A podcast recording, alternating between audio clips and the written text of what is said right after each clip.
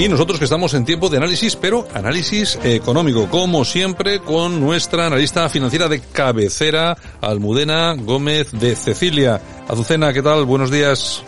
Hola, buenos días. ¿Qué tal, Santiago? Bueno, ¿qué tal, qué tal por Madrid? ¿Todo bien, no? Bien, así, bien. Así me gusta, ¿no? Porque los fines, los fines de semana, como tenéis, bueno, ahora sí que tenéis ya eh, hostelería y todo esto abierto, más horas, ¿no?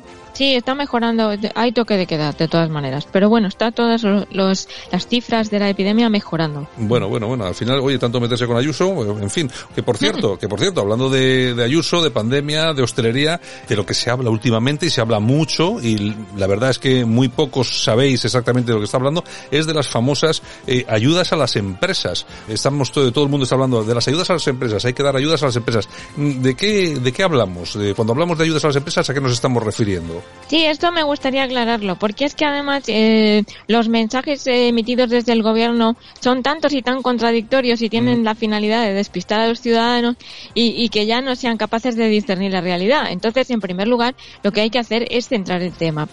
¿Qué, qué, qué queremos decir? O sea, cuando los empresarios hablan de esto, de las ayudas de los autónomos, eh, ¿qué, ¿qué, quieren decir? Y para esto yo quiero volver atrás en el tiempo, un año, al inicio de, de la epidemia, con el primer estado de alarma.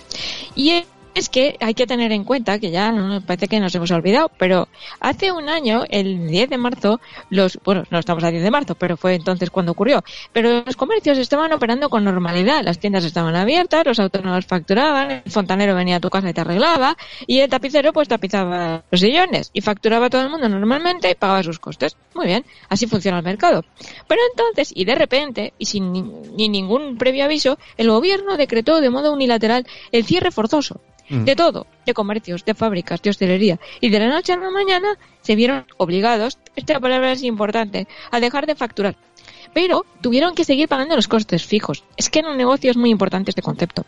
Es decir, el alquiler, el agua, la luz, la seguridad social. Entonces, esto es lo que se llama una interrupción forzosa de negocio, que solo ocurre en caso de catástrofe. Para explicar esto, eh, eh, ¿qué, ¿qué reclaman los empresarios? Hay que tener en cuenta que existe un seguro específico, que es el seguro de interrupción de negocio, que se puede contratar, en el cual la compañía de seguros indemniza al empresario cuando tiene que cerrar por una causa de fuerza mayor. Por ejemplo, se incendia una máquina, hay que cerrar la nave por reparaciones. Entonces, si el empresario tiene contratado el seguro por interrupción de negocio, no solo es que se genere una indemnización por la máquina, porque esté asegurada la máquina, no, Está asegurada una indemnización por el lucro cesante por las pérdidas que esa interrupción le va a generar porque va a tener que seguir pagando los costes fijos. Luego, eso es una cosa que está contemplada en los seguros. Pero ¿qué pasa? Que las epidemias están excluidas.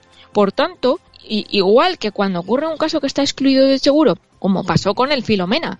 ¿Y qué pasa? Que el Estado responde a través del consorcio de compensación de seguros. ¿No? Eso todo el mundo tiene experiencia. Pues a todo el mundo le ha pillado el coche con una inundación o algo así. ¿Y qué le dicen en el taller? No, es que esto va por el consorcio. ¿Qué significa eso? Pues que no va a pagar la compañía de seguros, va a pagar el consorcio. ¿Por qué? Porque es un riesgo que no está cubierto.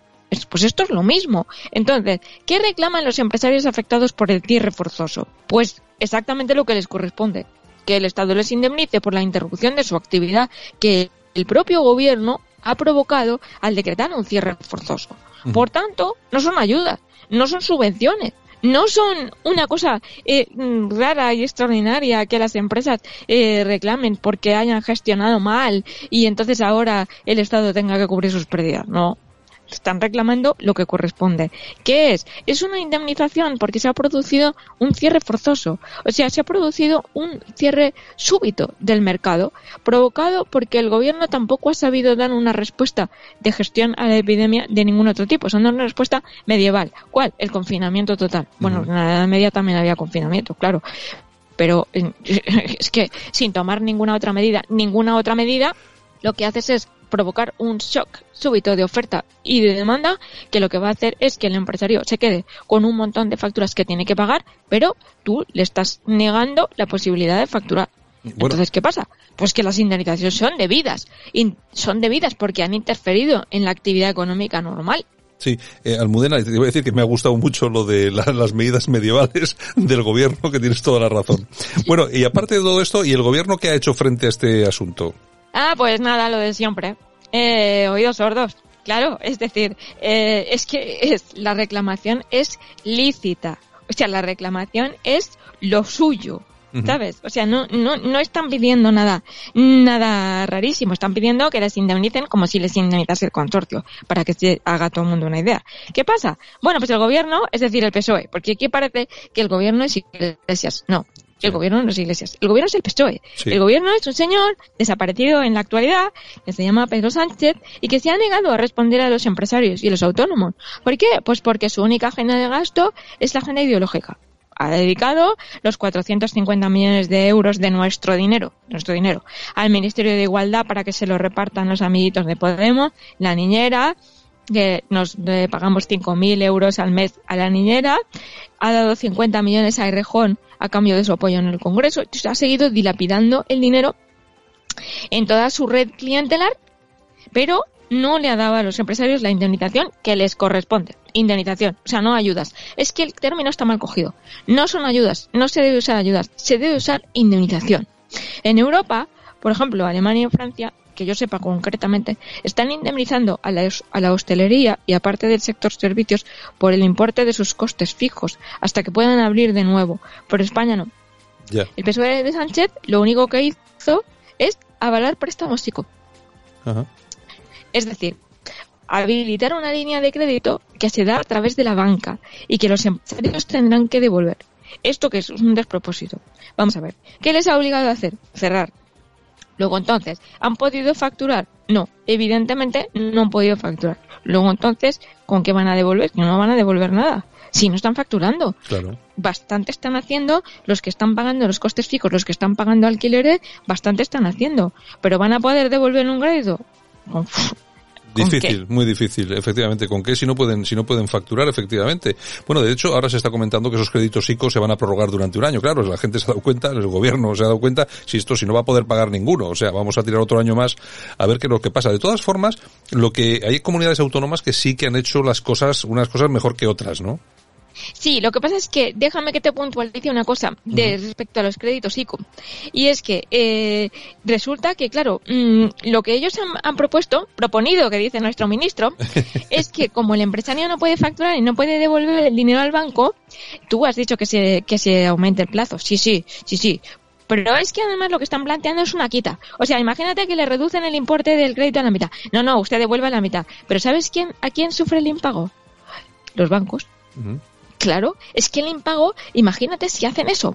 Lo que van a hacer es que los bancos van a aparecer unas pérdidas de cinco, más o menos 5.500 millones de euros porque les van a trasladar a ellos el impago. Ten en cuenta que el dinero no, no, no lo da el gobierno. El gobierno lo que hace es avalar una parte. Pero si les dice que hace una quita, la quita cae a peso sobre el banco. Sí, sí. Sí, sí, te entiendo, te entiendo. Sí, sí, es algo gravísimo, sí. Claro, que lo que plantean es provocarles un agujero al balance de los bancos. Para arreglar el agujero, o sea, tú fíjate, el agujero que tiene el empresario se lo vamos a arreglar con un agujero en el sistema financiero bancario. Eso es lo que quieren hacer. Bueno, y qué, lo que te decía yo de las comunidades autónomas, ¿qué, es, lo que, ¿qué es lo que se ha hecho en las comunidades autónomas en relación al pues tema este?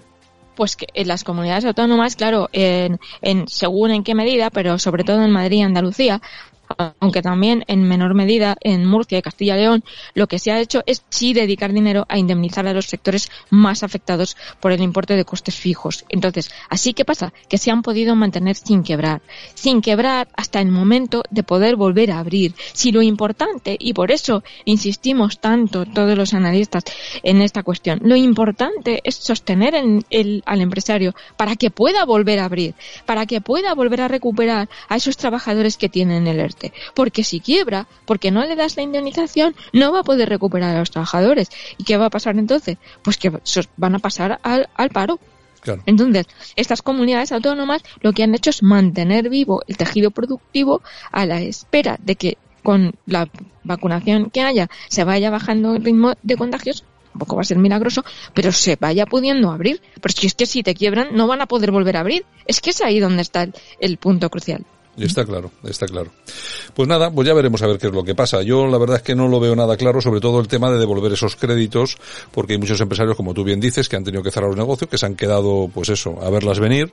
Y claro, ahora devolver eh, esos, eh, por mucho que te vuelvan a plantear otro año más, y tal de prórroga, pues me imagino que habrá mucha gente que no va a poder devolverlos. No sé, vamos a ver qué es lo que pasa, porque encima luego los empresarios, los pequeños autónomos, además de haber tenido que cerrar su negocio, de no tener un duro, encima se meterán en un problema, porque claro, habrá que devolver los créditos de alguna forma. Y si no puedes devolverlos, ya se encargarán ellos que cuando tengas dos euros por alguna razón, de quitártelos, Almudena. Mm.